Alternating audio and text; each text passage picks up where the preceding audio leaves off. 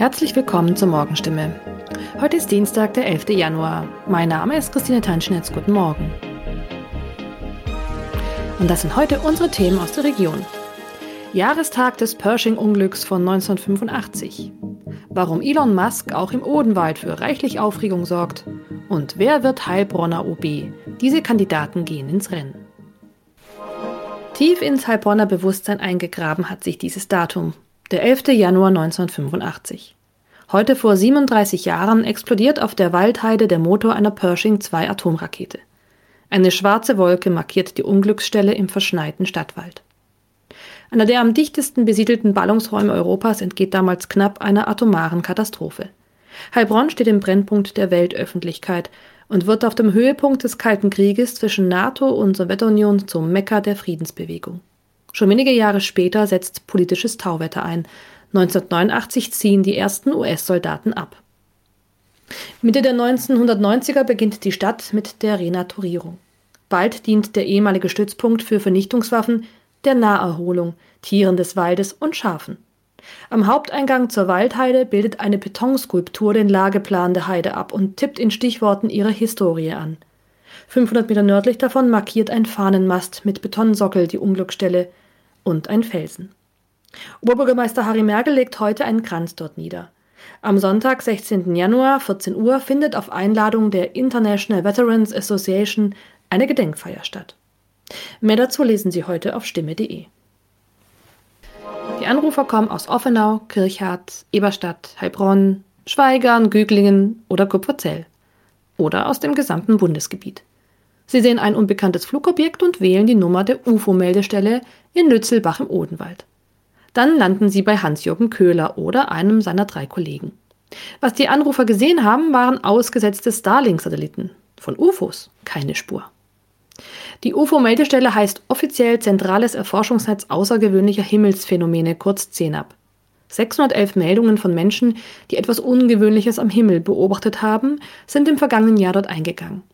Im Schnitt seien es zwischen 300 und 400 Meldungen jährlich. Die vergleichsweise hohe Zahl an Anrufern führen Köhler und sein Team auf die Starts der Starlink-Satelliten des US-amerikanischen Milliardärs Elon Musk und seines privaten Raumfahrtunternehmens SpaceX zurück. Für Aufsehen sorge auch regelmäßig das Frachtflugzeug Beluga XL von Airbus, das regelmäßig auf der Strecke von Toulouse nach Bremen unterwegs ist. Die Flügel des Riesenfrachters seien relativ klein, die Maschine aber dickbäuchig. Ab einer gewissen Höhe hat es den Eindruck, als verschwenden die Flügel. Das sieht recht lustig aus. Und biete Anlass für einen Anruf bei Zenab. Mehr dazu lesen Sie heute auf stimme.de. Am 6. Februar wählt Heilbronn einen neuen Oberbürgermeister. Bis zum Ende der Bewerberfrist am Montag hatten drei Personen ihre Unterlagen im Rathaus abgegeben. Amtsinhaber Harry Merkel, SPD, der Vorsitzende der AfD-Fraktion im Heilbronner Gemeinderat Raphael Benner und die Heilbronnerin Katharina Mikow, parteilos. Heute tagt um 14 Uhr öffentlich im großen Ratssaal des Rathauses der Gemeindewahlausschuss. Dabei geht es auch um die Zulassung bzw. Zurückweisung der eingegangenen Bewerbungen. Die Vorstellung der Kandidaten durch die Stadt ist für Mittwoch, den 19. Januar geplant. Die Heilbronner Stimme veranstaltet ein Wahlforum am 2. Februar 19 Uhr im Foyer der Kreissparkasse Heilbronn. Ein eventuell erforderlicher zweiter Urnengang findet am Sonntag, 20. Februar statt. Soweit die Nachrichten aus der Region. Haben Sie Kritik, Fragen oder Anregungen zu unserem Podcast? Dann schicken Sie einfach eine E-Mail an podcast.stimme.de. Weiter geht es hier mit Nachrichten aus Deutschland und der Welt mit unseren Kollegen und Kolleginnen aus Berlin. Vielen Dank und einen schönen guten Morgen. Ich bin Sabrina Frangos und das sind heute unsere Themen aus Deutschland und der Welt. Vierte Impfung und Schulstart, Klimaschutzminister Habeck will Eröffnungsbilanz vorstellen und Kasachstan soll eine neue Regierung bekommen. Die Gesundheitsminister von Bund und Länder haben ja bei ihrer ersten regulären Konferenz in diesem Jahr über eine mögliche vierte Impfung gegen das Coronavirus beraten. Ja, aber was wurde da nun eigentlich entschieden? Ronny Thorau mit den Einzelheiten. Eine vierte Impfung haben die Gesundheitsminister zunächst nicht beschlossen, aber Bayerns Gesundheitsminister Holitschek erklärte bei Welt, ist ein wichtiges Thema, gerade im Hinblick auf vulnerable Gruppen, wo vielleicht die dritte Impfung schon drei Monate wieder her ist, Alten- und Pflegeheime zum Beispiel. Noch fehlten da aber wissenschaftliche Daten, ob und nach wie vielen Monaten eine vierte Impfung sinnvoll sei. Beschlossen haben die Gesundheitsminister, dass Genesene dies künftig nur noch digital mit QR-Code nachweisen sollen. Und angeblich war man sich einig, die Impfzentren deutschlandweit bis mindestens Ende des Jahres Jahres offen zu halten. Ja, mitten in der Omikron-Welle geht ja bei uns die Schule auch wieder los mit wöchentlichen Tests, Maske tragen und viel Lüften, denn Luftfilter sind ja vielerorts noch Mangelware. Die Schulen sollen ja so lange es geht offen gehalten werden. Da sind sich die Bildungsminister schon mal einig. Aber wie lange das gut geht, das ist dann doch wieder fraglich. Wir wollen wissen, wie das in anderen Schulen in anderen Ländern abläuft. Also welche Maßnahmen wurden ergriffen, um die Kinder zu schützen und vor allem klappt das eigentlich oder mussten schon viele Kinder wieder nach Hause geschickt werden? Julia Macher hat die Infos aus Spanien. Mund-Nasenschutz und regelmäßiges Lüften, das muss in spanischen Schulen gegen Omikron reichen. Nach den Weihnachtsferien sind gestern alle Schüler zum Präsenzunterricht zurückgekehrt. Zwei Drittel der spanischen Kinder zwischen fünf und elf Jahren sind allerdings noch ungeimpft und die Inzidenz ist gerade in der Gruppe besonders hoch. Doch die Verläufe sind meistens mild. Die älteren Schüler sind zu 87 Prozent doppelt geimpft, also bleiben die Behörden optimistisch. In Quarantäne muss in Spanien eine Schulklasse künftig nur noch, wenn es fünf oder mehr Positivfälle in der Gruppe gibt. Philipp Detlefs ist in Großbritannien und weiß mehr. Ja, auch in England sind die Masken im Klassenzimmer zurück. Allerdings müssen nur ältere Schüler, das heißt ab der siebten Klasse, Maske tragen.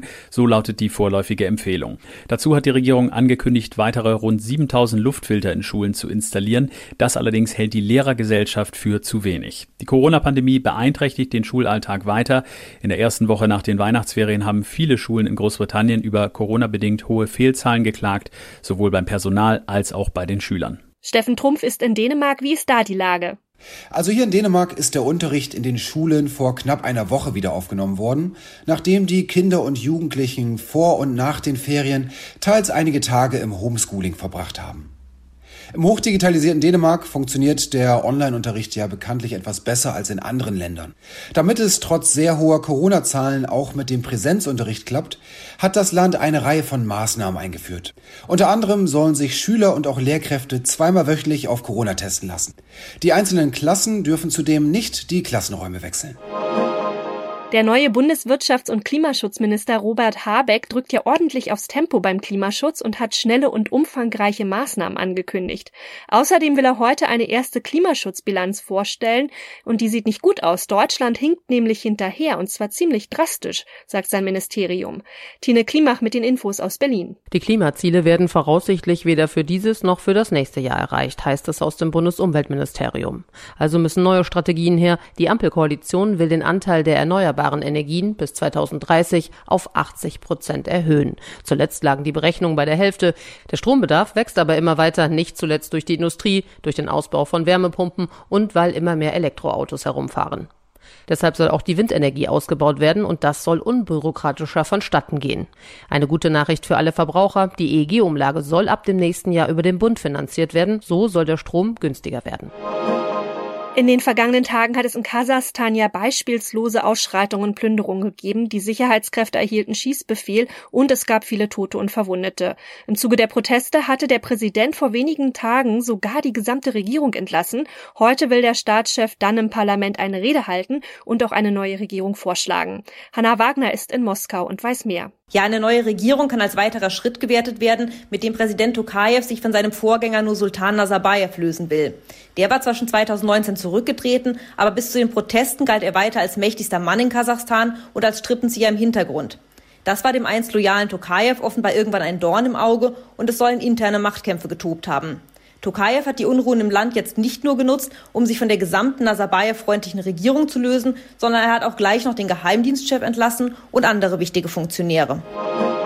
In unserem Tipp des Tages geht's heute um süße Früchtchen, denn heute ist Tag des Apfels. Grün oder rot, mit Schale oder ohne, im Ganzen oder in Stücken. Ja, das sind so die Fragen, die wir uns als Apfelesser stellen müssen. Jeder hat ja so seine eigenen Vorlieben. Thomas Bremser hat ein paar Tipps und Tricks für alle Apfelfreunde.